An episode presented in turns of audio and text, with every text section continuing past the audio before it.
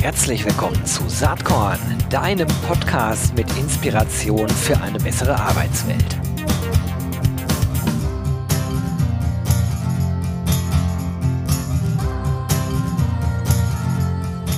Hallo und herzlich willkommen beim Saatkorn Podcast. Fette Packung HR Tech heute am Start. Geiles Thema, geiler Typ, kann ich direkt mal sagen. Geile Firma. Ich spreche hier heute mit dem Founder äh, und CEO, ich weiß gar nicht, ob er Co-Founder ist, kann er uns gleich, gleich mal erzählen, äh, von Go Hiring. Und das ist niemand anders als Florian Behn. Herzlich willkommen, Florian. Hallo, lieber Gero, vielen Dank. Äh, danke für die Blumen auch, die du mir hier gerade noch äh, überreicht hast. Und äh, ja, danke für die Einladung zu deinem coolen Podcast. Ich freue mich sehr, heute hier dabei zu sein lüfte doch mal das Geheimnis. Bist du Founder, Co-Founder? Wir können mal direkt auf dich kommen. Wie bist du überhaupt bei diesem Thema gelandet? Machst ja auch nicht erst seit, seit ähm, gestern. Nee, nee, wir sind schon äh, ein paar Jahre dabei. Äh, ich komme ursprünglich eigentlich aus der aus der E-Technik, Automatisierungstechnik, war lange in der Automobilindustrie unterwegs bei, bei Mercedes und bin dann eigentlich durch ein MBA-Studium in den Recruiting-Markt gestolpert. Damals haben wir so ein Matching-Tool gebaut für MBA-Absolventen. Ähm, das war leider ziemlich erfolglos, was wir da gemacht haben. Da waren wir ein bisschen früh dran mit dem Thema Matching-Plattform. Die kommen jetzt eigentlich, das war so äh, 2007, 2008. Und äh, haben dann eigentlich daraus damals die, ähm, ja, eine der ersten Jobbörsen Mediaagenturen gegründet, die einen reinen Fokus hatte auf Online-Jobbörsen. Also kein Print, sondern nur online.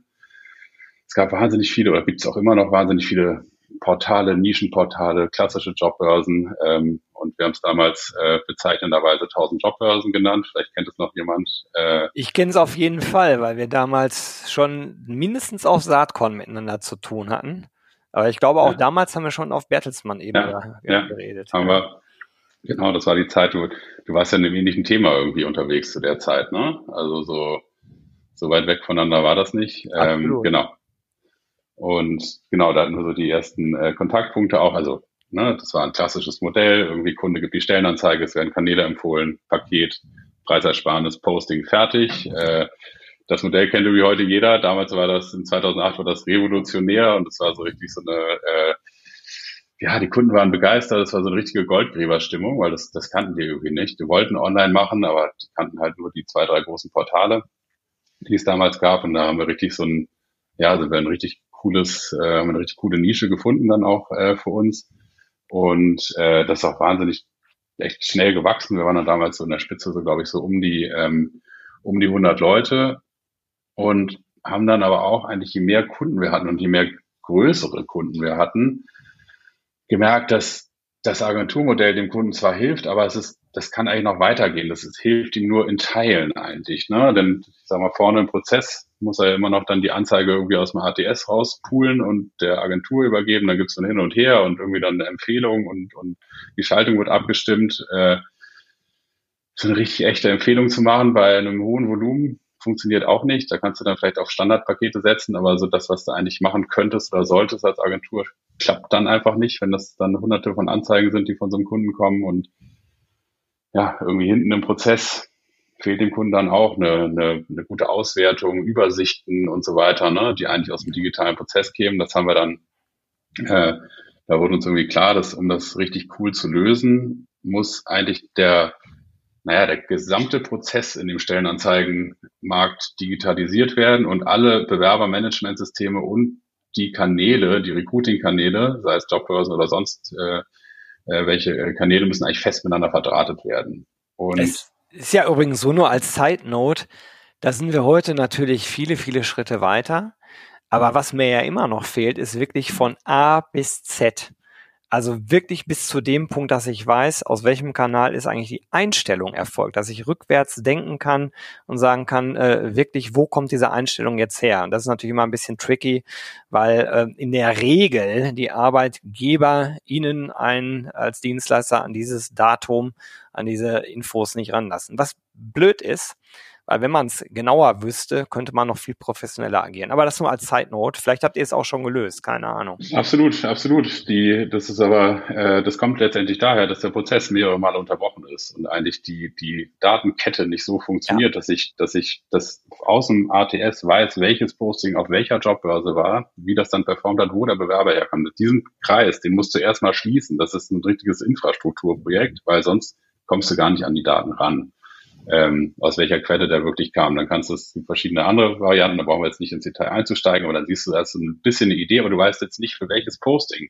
sozusagen, woher wirklich die guten Bewerber idealerweise ne, müsst ihr noch weiter, aber können wir nachher nochmal drauf eingehen. Ah, ich habe es nur deshalb gesagt, wir kommen nachher nochmal ja. auf die Zukunft, ne, weil da ist viel passiert, aber es sind immer noch Lücken da. Und wenn man ja. darüber redet, was passiert in Zukunft, ne, wie gesagt, kommen wir nachher drauf, das ist garantiert was, was in Zukunft passiert. Genau, und davor muss aber steht, äh, äh, das Ganze steht und fällt damit, dass der gesamte Prozess digitalisiert ist. Und das war auch so ein bisschen das, ähm, was wir da gesehen haben. Dann haben uns äh, letztendlich die Leute so ein bisschen für verrückt erklärt, weil wir haben, das ist, das ist zu groß, das ist zu viel, das, das kann, das kannst du nicht machen, das schaffst du nicht. Äh, wir waren dann aber, ja, wir waren davon überzeugt, und jetzt auch vielleicht um auf deine Eingangsfrage einzugehen, ähm, wir waren damals, die sich dann auf die Socken gemacht haben, unsere gut bezahlten Jobs an den Nagel gehängt, haben das alles sauber übergeben bei 1000 Jobbörsen und haben uns dann äh, damals mit äh, Uta Sommer, das war unsere HR-Leiterin äh, bei 1000 Jobbörsen und mit äh, Katja Kühne, das war die äh, unsere oder war unsere Produktmanagerin bei 1000 Jobbörsen.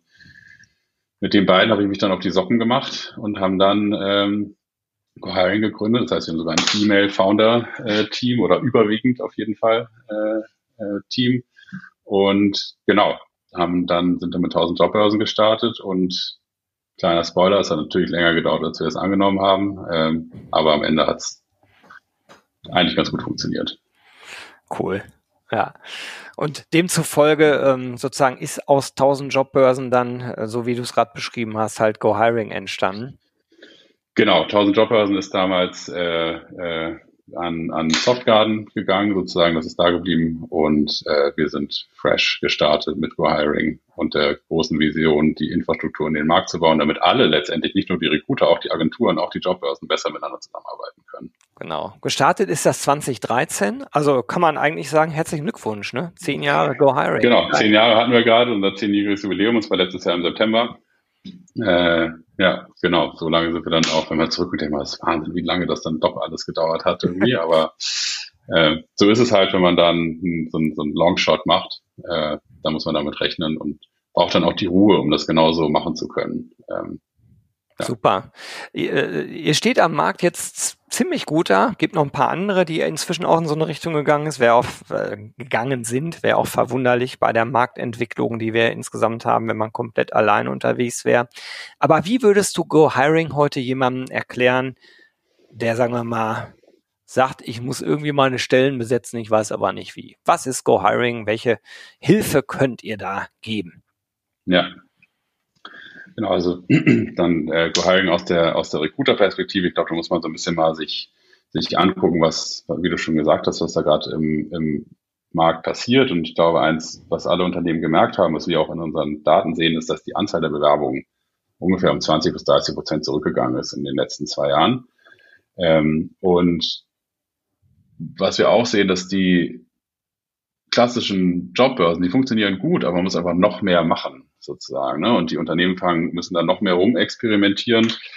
Und jetzt hast du natürlich das, die Sache, dass zum einen musst du da viel Zeit reinstecken zum Experimentieren, zum anderen musst du auch Geld reinstecken. Ähm, und parallel musst du eigentlich dabei auch noch deinen Recruiting-Prozess so optimieren, dass von dem wenigen, was vorne reinkommt, hinten wirklich auch noch was ankommt. Das heißt, du musst schneller werden und, und, und weniger Hürden im Prozess. Ähm, und das Ganze können wir natürlich nicht in der Gänze lösen, aber wir können da ein, ein Beitrag leisten dazu, dass äh, Recruiter da ein bisschen die Hände frei haben, auch sich um so Themen wie Prozesse zu kümmern, indem wir die ganzen repetitiven und die ganzen nicht wertstiftenden Aufgaben rund um das Thema Stellenanzeigen automatisieren. Ähm, so könnte man es wahrscheinlich in einem äh, äh, Satz sagen. Und das eine ist sozusagen, ne, also jetzt gerade bei auch bei, bei größeren Unternehmen, neue Kanäle als ATS anschließen, die sind einfach alle da. Die kannst du dir einfach reinklicken ins, ins ATS, also neue Jobbörsen anschließen. Das ist mitunter sonst ein relativ aufwendiger Prozess. Da sind 800 Kanäle drin, da sind die ganzen kostenlosen Kanäle dabei, sind Nischenjobbörsen dabei, die ne, Performance-Modelle wie Indeed oder HeyJobs, alles auch mit Mediaagenturen kannst du darüber zusammenarbeiten. Also einmal sozusagen die, die Anbindung, ähm, dann sozusagen, dass die ganzen Daten automatisiert aus dem ATS übernommen werden, dass du also kein E-Mail hin und her oder irgendwas hast. Das, da fängt das nämlich an. Da ist der erste Medienbruch sonst, weswegen das hinten raus alles gar nicht funktioniert mit dem äh, schönen Tracking. Ähm, dann kannst du es auf mehreren Kanälen posten, kannst die Anzeigen editieren, wenn sie live auf den Jobbörsen sind. Äh, kriegst Benachrichtigungen, wenn die Anzeigen nicht wie gewohnt performen. Da sind wir schon so ein bisschen beim Thema Analytics, weil das musst du auch sehen, weil sonst, wenn du ganz viele Anzeigen hast, gerät dir das so ein bisschen ne, aus der Sichtweite, wenn nur eine dabei ist, die einfach irgendwie aus irgendeinem Grund nicht performt. Ähm, Abrechnung nach Kostenstelle, Kontingentstände überprüfen. Also es ist ganz viel so unter der Haube, was wir eigentlich machen. Ne? Das lässt sich, das Tool ähm, lässt sich äh, äh, an jedes ATS anschließen ähm, letztendlich und damit der Recruiter hat wenig Änderungen in seinem Prozess, aber unter der Haube wird ganz viel automatisiert äh, und, und, und du hast eigentlich dadurch dann mehr Zeit, dich auch um darum zu kümmern, dass du deinen Prozess beschleunigen kannst, dass du gute Kandidaten schneller durch den Prozess ziehen kannst, ähm, damit du nicht auf dem Weg verloren gehen kannst. Äh, und insgesamt macht sein Prozess einfach, weil das ganze Posting und das ganze, ganze alles drumherum schneller geht, macht sein Recruiting-Prozess äh, auch schneller. Und da mein, wissen wir auch, so ein ein Tag Recruiting-Prozess, äh, ne, also sozusagen Thema Time to Hire, so ein Tag kostet zwischen 500 und 200.000 Euro von einer nicht besetzten Stelle. Ähm, so, das heißt, jeder Tag zählt, dass du deinen Recruiting-Prozess schneller machst und je, je besser du es machen kannst, äh, ja, desto, desto mehr Bewerber sind, desto zu besseren Kosten am Ende. Verstehe das Ganze so, dass ihr wie so eine Art ähm, ja, Engine äh, quasi draufgeschaltet werdet aufs Bewerbermanagementsystem, aufs ATS und dann sozusagen diesen ganzen Teil äh, technologisch abbildet. Ne? So kann man ja. verstehen. So. Alles auf der Veröffentlichung der, ja. der Stellenanzeige, auf der externen Veröffentlichung äh, der Stellenanzeige. Da kann das ganze Thema äh, automatisiert werden und so, ich sag mal, so ein mittelgroßes Unternehmen spart sich dadurch. Äh, ne, das sind ganz viele kleine Mini-Teile. Alles, die sind auch nicht alle sexy, die Teile irgendwie, äh, ne, die, die da automatisiert werden. Die sind einfach Sachen, die gemacht werden müssen. Und so ein mittelgroßes Unternehmen spart sich da schon zwei bis drei Monate Recruiterzeit im Jahr, ähm, einfach durch die Automatisierung dieser Teilprozesse. Kann ich mir absolut vorstellen. Gibt's äh, so einen Sweet Spot an Kunden für euch? Also ich denke mal, die Großen sowieso alle, das ist klar, äh, und die groß, der große Mittelstand mit Sicherheit auch. Aber ab welcher Größe lohnt sich Go Hiring? Ja, ich, wir sagen es eigentlich so, also das ist entweder für die, für die etwas größeren Unternehmen, also ich sag mal so ab 1000 Mitarbeiter wird es dann wirklich interessant mit der Automatisierung ähm, oder auch für äh, Kunden, die einen gewissen Grad an Komplexität haben, weil sie viele Unterfirmen haben, Kontingente aufteilen müssen, für Rechnungen an Unterfirmen und all das ganze Zeug. Äh, Kenne ich bestens. Äh, ja, genau. Ähm, das heißt, wenn sie einen gewissen Grad an Komplexität haben, da können wir, können wir super performen. Oder wenn es halt schnell wachsende Unternehmen sind, wo es darum geht, die Anzeigen müssen immer live sein, bloß ja. keine Downtime von den Anzeigen. Das sind so die Sweet, äh, äh, das ist so der Sweet Spot. Ähm, wir haben auch viele kleinere Unternehmen. Ähm, ja, aber letztendlich der Sweet Spot bei den größeren, komplexeren oder schnell wachsenden Unternehmen. Was ich ganz spannend finde, wenn ich auf eurer Webseite so gucke, äh, dann, dann sehe ich halt kein klares Preismodell, sondern es geht eigentlich, äh, zielt darauf ab, dass man mit euch erstmal in Dialog geht. Hat mich gewundert, weil irgendwie würde ich euch ja als SaaS-Modell äh, äh, verstehen, ne, als Software as a Service, wo man sich ja auch vorstellen könnte, wir haben ein kleines Paket, ein mittleres Paket, ein großes Paket. Warum macht ihr das nicht? Sind wir genau, sind wir dran. Äh, nach, wir, wir ticken Automatisierung, auch da muss natürlich Automatisierung her. Ja. Ähm, und ähm, es kommt jetzt ein bisschen darauf an, das sind letztendlich zwei, ähm, zwei, zwei Modelle, ähm, die wir, die wir haben. Das eine ist das SaaS-Modell, wo du deinen eigenen Vendor, deine eigene Agentur, deine eigenen Jobbörsen, deine eigenen Rahmenverträge mitbringst. Äh, ähm, das geht los bei knapp 100 Euro im Monat, ähm, äh, das Modell zu nutzen. Und ähm, genau, das zweite ist, dass wir auch die Möglichkeit haben, wenn du jetzt, ne, vielleicht hast du dann drei große Rahmen, drei Rahmenverträge mit großen Jobbörsen, hast aber Nischenjobbörsen, die du gerne mal ausprobieren willst. Alleine so ein Ausprobieren oder strukturiert auch das miteinander vergleichen, bringt mir das jetzt eigentlich was oder nicht? Ähm, da hast du die Möglichkeit, die einfach ähm, im Shop zum, äh, zum Listenpreis zu kaufen. äh, und, äh, und die einfach auszuprobieren. Ne? Und das sind sozusagen die beiden Modelle, an denen wir, an denen wir Geld verdienen. Typischerweise haben die ganzen großen Unternehmen für ihre, ähm, für ihre großen Jobbörsen haben die eigene Verträge oder eine Agentur, mit der sie zusammenarbeiten. Und da sind wir dann eigentlich der Infrastrukturprovider. Ist ja auch nochmal ein Stichwort äh, und dann, dann glaube ich, können wir auch schon fast vom Produkt weggehen. Es sei denn, du sagst, ah, hier gibt's noch was, was ich unbedingt noch sagen will. Aber auch für Agenturen seid ihr durchaus eine spannende äh, technologische Lösung. Ne?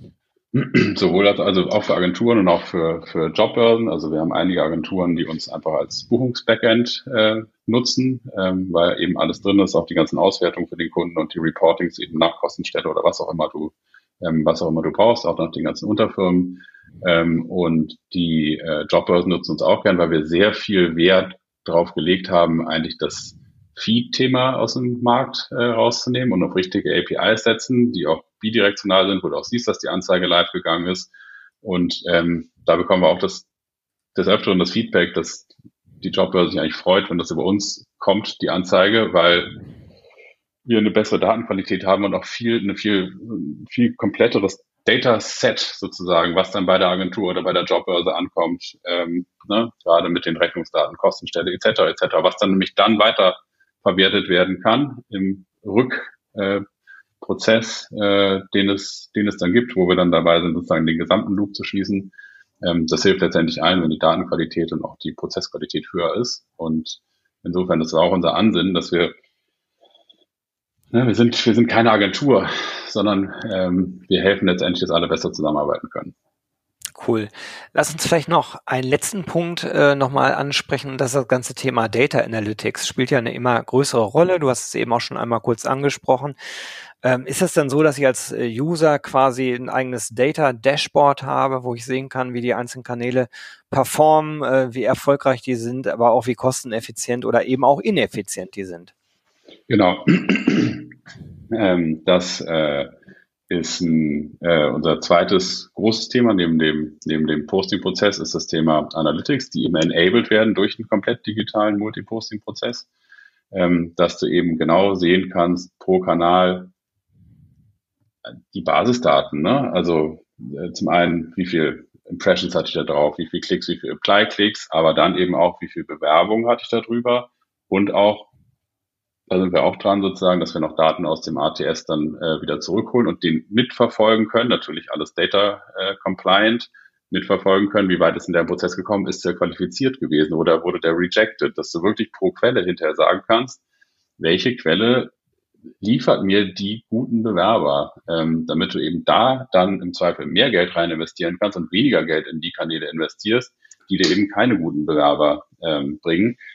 Das aber nicht für alle Stellen gleichermaßen betrachtest, sondern eben pro Stelle, pro Jobgruppe ähm, oder auch pro, pro Jobkategorie, je nachdem, wie du es äh, wie du es einstellst, betrachten kannst und damit dann wirklich ein differenziertes Set an Posting-Kanälen kriegst, die für dich als Unternehmen für deinen Standort am besten performen. Und für die, wie du gerade gesagt hast, das ist, glaube ich, extremst wichtig äh, für die jeweiligen Berufsbilder und ja. Ausschreibungen, ne? weil ja. ist ja Logo, dass du für einen Techie ganz anders ausschreiben musst als für jemanden, der, ja. was weiß ich, in der Logistik arbeitet. Ja. Da hast du also eigentlich zwei Einsparfaktoren. Du hast einmal einen People-Einsparfaktor generell, braucht, äh, muss halt nicht so viel re wertvolle Recruiting-Arbeitszeit in diese administrativen, repetitiven Aufgaben reinschieben.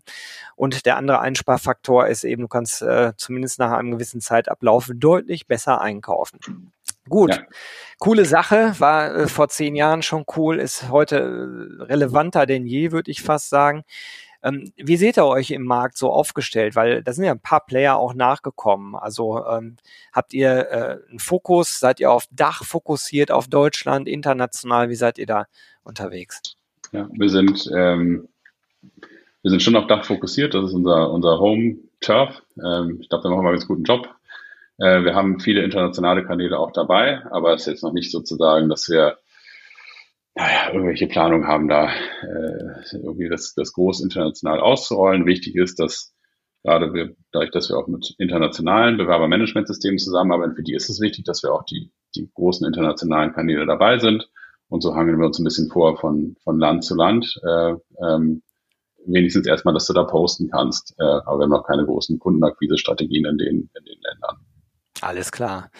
Lass uns mal ein bisschen über Go Hiring als Firma sprechen. Das ist, äh, jetzt, jetzt denkt vielleicht die eine oder der andere, ja, wieso, äh, was soll daran interessant sein? Also ich finde daran eine Sache mega interessant. Ihr wart schon remote als es Remote als Firma eigentlich noch gar nicht gab, sage ich jetzt mal so ganz blöd. Ähm, also ihr wart schon seit Gründung eine Remote Company, ihr habt schon immer überall her eingestellt. Wir hatten im Vorgespräch hier mal zu dritt gesprochen mit eurer äh, äh, Marketing Managerin, die in Barcelona sitzt. Du hockst jetzt wahrscheinlich in Berlin, so wie ich das einschätze. Ja. Sieht zumindest der Blick aus dem Fenster hinter dir aus. Und äh, warum? Warum wart ihr von Anfang an remote? Und ich meine, heute gibt euch das natürlich äh, also komplett recht, ne, wie, wie die Dinge sich entwickeln haben, entwickelt haben. Ja, das war, als wir äh, 2012 da den, den Übergang ähm, hatten, war das so, dass wir, na, wir sind ja nun einmal durchgegangen. Dann machst du natürlich auch beim Unternehmensaufbau einige Fehler, die du nicht nochmal machen willst. Und deswegen, das war uns wichtig, dass wenn wir das jetzt nochmal machen, das Ganze, dass wir dann uns wirklich auch die Welt so bauen, wie sie uns gefällt. Ähm, und das hieß zum einen, dass alles automatisiert werden muss. Ne? Wir kamen aus dem Agenturumfeld und das war uns einfach, das war uns nichts. Ne? Das musste alles automatisiert werden. Wir wollten ein kleines Team sein mit ganz tollen und smarten Menschen. Ähm, keine, nicht wieder so eine riesen äh, Firma. Und es war uns auch ganz wichtig, dass wir das von Anfang an remote starten. Damit haben wir so ein ganz bisschen rumexperimentiert damals. Da kam gerade Chatter, glaube ich, von Salesforce. Da haben wir so ein bisschen Enterprise Social Network. Ähm, und haben dann gesagt, das, das wollen wir machen. Wir wollen das von Anfang an Remote First aufbauen, wurden auch ganz schön schief angeguckt am Anfang, äh, äh, muss man sagen.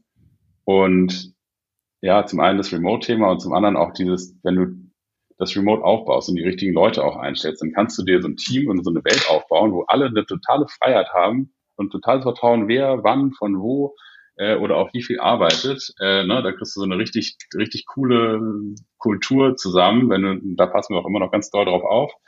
Ähm, und ja, haben genau mit dem, mit dem Remote-Thema angefangen und haben das jetzt einfach zehn Jahre lang immer weiterentwickelt. Es gibt auch immer noch was zu tun. Also es ist nie, das ist nie zu Ende. Du musst immer weiter dran schrauben, ähm, dass das, äh, dass das so funktioniert. Ich war damals schon fasziniert davon und habe immer gedacht, na gut, ist halt eine Tech-Company, eine HR-Tech-Company, die können das halt machen. Inzwischen stellt man ja fest, dass da, dass in ganz vielen Bereichen man das eigentlich machen kann. Corona sei Dank in dem Fall. Ne? Ohne Corona wären wir jetzt nicht so weit. Ich bin da sehr happy drüber. Stichwort Vertrauenskultur hast du gerade schon angesprochen. Absolut fundamental, wenn man das machen will. Was mich mal interessieren würde, sind zwei Fragen. Und zwar ist die eine, wie stellst du sicher, dass ihr wirklich eine Unternehmenskultur habt, wo die Leute sich auch wirklich als Teil von Go Hiring begreifen, obwohl sie remote irgendwo sitzen. Also, äh, oder vielleicht sagst du ja auch, ist uns gar nicht so wichtig, dass wir eine identitätsstiftende Kultur haben, aber das kann ich mir kaum vorstellen. Wie, vielleicht zwei, drei Sätze dazu. Ja, also ich glaube dadurch, dass wir, dass es noch ein überschaubares äh, Team ist, wir haben auch verschiedene, also Ne, wir arbeiten, wir treffen uns zweimal im Jahr für eine Woche äh, irgendwo an, einem, an einer coolen Location. Da bieten wir uns irgendwie eine coole Hütte. Letzt, letztes Mal waren wir jetzt gerade in der Nähe von Valencia und haben uns da so, so eine riesen Villa gemietet, alle zusammen äh, und, und haben da eine Woche lang äh, miteinander rumgehangen. Und da besprechen wir genau solche Themen ähm, eben auch. Ähm, und haben sonst auch ja, verschiedene, verschiedene Meetings, wo wir wirklich auch einfach so teilweise ohne Agenda miteinander rumhängen. Ne? Das, das trägt dazu äh, sicherlich auch bei, aber man muss natürlich auch, wenn man eine Remote Company ist, immer weiter dran schrauben, dass sozusagen die Unternehmensidentität, ne, gerade wenn du jetzt wächst und dann noch ein paar mehr dazukommen, ne, dass äh, dieser Gründer-Spirit, der da, da ist, der strahlt so auf die ersten 20, 30 Leute ab, aber danach musst du nochmal Hand anlegen und nochmal äh, das nochmal nachjustieren. Und das ist in der Tat eins, eins der Projekte, die wir äh, jetzt auf dem nächsten Offsite auch äh, angehen werden dass wir da nochmal tiefer einsteigen, nochmal gucken, was ist denn genau, was genau macht uns denn aus und so weiter. Diese ganzen Themen, die musst du dann beleuchten, um eben bei Wachstum dann das auch so aufrechterhalten zu können. Wie viele Leute seid ihr denn so, so Pi mal Daumen? 30 sind wir jetzt ungefähr. Ja, genau. Das hätte ich auch geschätzt. Ja, ich drücke euch ja. die Daumen. Ihr werdet ja vermutlich wachsen. Aber sehr, sehr, sehr spannend. Ich erinnere mich sehr gut daran, wie du das damals erzählt hast in dem, in dem Meeting. Das muss so ungefähr 2013 gewesen sein, wo ich dachte, boah, das hätte ich auch gerne. Und wir sind zumindest auf einem guten Weg, also auch deutlich, deutlich hybrider zu arbeiten. Aber damit sind wir auch keine Besonderheit mehr. Ähm, die zweite Frage die äh, geht Richtung Produktivität. Weil gerade unter GeschäftsführerInnen geht ja immer die in meinen Augen äh, äh mehr um, dass äh, eine Remote-Kultur die Produktivität äh, verschlechtert. Ich würde ja per persönlich sagen, auch auf Basis meiner Geschäftsführung Erfahrung der letzten zweieinhalb Jahre, das muss nicht nur, das muss nicht so sein. Die Produktivität kann auch vielleicht sogar äh, sich steigern. Wie ist da dein Blick drauf? Ich meine, jetzt habt ihr den Vergleich nicht. Ihr wart ja immer remote, aber ich glaube, dass die Remote-Umgebung, wenn du es richtig machst, wenn du nicht versuchst, das Alte sozusagen alles mit rüberzunehmen, ähm, Thema Meetings und so, ne, äh, dass es viel produktiver ist. Ich glaube sogar, dass es so viel produktiver ist, dass du aufpassen musst, dass die Leute nicht so viel arbeiten. Achten wir auch drauf, ne, dass sozusagen dann auch wirklich Schluss ist und dass es also bei uns schreibt keiner mehr irgendwas nach 6 Uhr irgendwas in Slack rein oder Menschen irgendjemand. Und wenn, ist klar, dass das Ganze dann irgendwie asynchron äh, gemeint ist. Ich glaube, dass die Produktivität wenn du es richtig machst und die Prozesse richtig dir ausdenkst im Prinzip, ne, dass dann auch die, alles was zum Thema, ich date mich gegenseitig ab, also ne, keine kreative Arbeit, sondern dieses Update, das muss alles, dafür gibt es keine Meetings. Wenn du das natürlich versuchst, dann das alles in Meetings wieder reinzuquetschen, so wie es vorher war, das klappt nicht. Sondern das kannst du alles wunderbar in deiner digitalen Infrastruktur, sei es in Slack oder in Trello, mit dem wir arbeiten oder so, da kannst du das alles abhandeln. Und ich glaube, eher habe ich das Gefühl, dass man, dass du aufpassen musst, ähm, also ich würde sagen, die Unternehmen sollten da eher, also wenn du es richtig aufsetzt und produktiver wirst, musst du eher darüber nachdenken, dass es vielleicht eine Four-Day-Workweek gibt. Ja. Ähm, ne? Also so, weil das, das, sonst, sonst überlastest du die Leute, du brauchst eher den, den Ausgleich im Prinzip, ne? Das, äh, es eben viel produktiver wird. Also um ja, Leute. Frage zu antworten, das äh, wäre ich I agree to disagree. Ihr hört das hier gerade, ne? Wer jetzt hier zuhört und denkt, boah, sympathischer Typ, geile Company, äh, guck doch einfach mal auf der GoHiring-Webseite vorbei. Ich schätze, da gibt es auch offene Stellen. Äh, Jede Menge gerade. Also, lass uns noch mal zwei Minuten über den Ausblick sprechen. Ich bin ja immer noch ein bisschen erstaunt und muss mich immer wieder kneifen, dass unsere Branche doch relativ stabil eigentlich durch die Krise kommt. Ne? Das liegt natürlich einerseits daran, dass diejenigen, die sich mit äh, Recruiting, vielleicht auch Retention beschäftigen, und HR Tech ja relativ branchenagnostisch unterwegs sind. Das ist äh, der Charme der Sache, finde ich, auch immer aus einer Geschäftsführungsperspektive. Aber wie ist dein Blick so auf die nähere Zukunft? Machst du dir Sorgen um 2023? Guckst du eher entspannt auf die Entwicklung? Wie ist dein Blick so auf den Markt? Also bisher, was wir, also man kann es natürlich nicht sagen. Ich glaube, Mitte des Jahres sind wir schlauer. Ähm, ich glaube, jetzt eine Voraussage zu treffen, wie sich das entwickelt, das, das wäre verfehlt irgendwie. Was wir schon sehen, ist, dass ähm, auch in den, in den ganzen äh, Daten, die wir, die wir erheben über den Markt, dass die bei den kleineren haben einige aufgehört zu rekrutieren, bei den kleineren Firmen. Ähm, es spielt sich aber insbesondere eher noch in der Tech-Bubble ab als in dem Gesamtmarkt.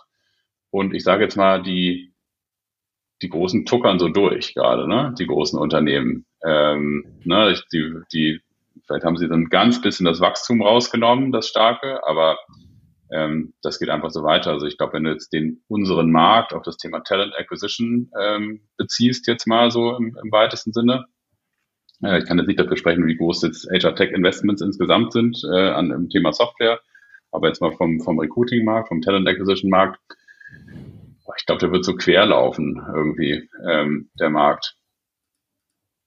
Also halbwegs entspannt erstmal. Ja, sehe ich genauso. Nein. Du, äh, letzte Frage. Weißt ja, dass Saatkorn den Claim hat, Inspiration für eine bessere Arbeitswelt. Äh, Gibt es irgendwas, was dich in letzter Zeit inspiriert hat, was du vielleicht teilen willst hier? Ja, also ich hatte äh, ähm, ich habe mir, ich habe überlegt sozusagen, ne, die Frage ist ja, ist ja nicht, dass ich, mir die als erster gestellt wird, hier die Frage in deinem Podcast.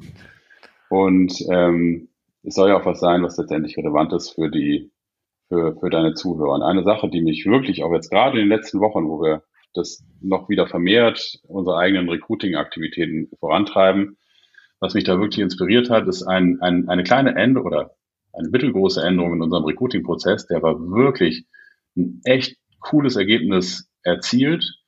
Und zwar, ähm, das machen wir schon länger, dass wir die, die Interviews mit den Kandidaten, wir haben ausschließlich Remote Recruiting-Prozess. Ne, das funktioniert so lange, bis wir die das erste Mal dann auf dem Offsite sehen, ähm, die, äh, die Leute. Und was wir machen, dadurch enabled, dadurch, dass es alles, die Interviews alle online stattfinden, wir nehmen die Interviews auf. So, natürlich mit Zustimmung des, äh, des Kandidaten oder der Kandidatin. Ähm, und da hast du sozusagen, ich glaube, dass du so, weil wenn wir jetzt den, den, na, jetzt, wir machen am Anfang jetzt nur ein Kulturinterview, da wird gar nichts abgeprüft, dann erst sozusagen, ne, aber sozusagen allein noch, dann bevor das erste Interview kommt mit dem Fachbereich, gucken sich mindestens zwei der, der Founder sozusagen das an. Dann, bevor der Fachbereich interviewt, kann er sich schon mal das erste Interview angucken. Wenn dann das zweite Interview, also das erste mit dem Fachbereich stattgefunden hat, und das ist gut gelaufen, dann merkst du richtig, dann, ne, dann, dann guckt sich der eine oder andere im Unternehmen das an und das, du kriegst so, du kriegst so, so, so einen Blick von so vielen Seiten auf den Kandidaten, um sowohl fürs Unternehmen als auch für den Kandidaten diesen Teamfit zu ensuren. Äh, das ist das eine. Plus das zweite ist auch das, der muss nicht immer wieder anfangen seinen Lebenslauf erzählen, sondern du kommst viel tiefer. Du kannst sozusagen Bezug nehmen sogar auf ein anderes Interview und das macht sowohl dem Kandidaten als oder der Kandidatin als auch dem, dem, dem Interviewer oder der Interviewerin natürlich wahnsinnig viel äh, Spaß, weil du kommst viel tiefer rein, um gegenseitig auch den, den Match zu machen. Da werden teilweise dann Fragen, die im ersten nicht beantwortet wurden, die hat der zweite dann schon auf dem Schirm in dem zweiten Interview, um die, auf die Fragen dann noch wirklich einzugehen. Also du kommst, du kommst viel näher zusammen und viel tiefer rein ähm, als, ähm, als wenn du einfach immer nur wieder von vorne anfängst bei dem Interview und jeder fängt von vorne an und das, ne, dann schreiben auch, kannst auch dann ein paar Doubts aufschreiben und sagst, hier müsst ihr nochmal gucken oder da nochmal gucken, dann sieht der andere das in dem Interview und äh, das erzielt wirklich wahnsinnig gute Ergebnisse und du bist auch total schnell. Super Tipp, finde ich total inspirierend äh, und hat auch wieder was, glaube ich, mit dem ganzen Thema Remote-Kultur zu tun. Ja, Leute, da könnt ihr alle mal drüber nachdenken. Ich finde es cool. Die Zeit ist leider schon rum, Florian. Eine halbe Stunde geht ja immer rucki zucki. Ich sage erstmal ganz, ganz herzlichen Dank, dass du dir Zeit genommen hast. Hat mir sehr viel Spaß gemacht. Vielen Dank, lieber Gero, hat mir auch sehr viel Spaß gemacht und hoffentlich sehen wir uns auf einer deiner tollen Veranstaltungen bald wieder. In Berlin. immens freuen. Ähm, schauen wir mal. Also, bis dann. Sehr gut. Ciao. Danke. Ciao. Wenn dir der Saatkorn Podcast gefällt, dann wirst du vom RC23 Festival begeistert sein.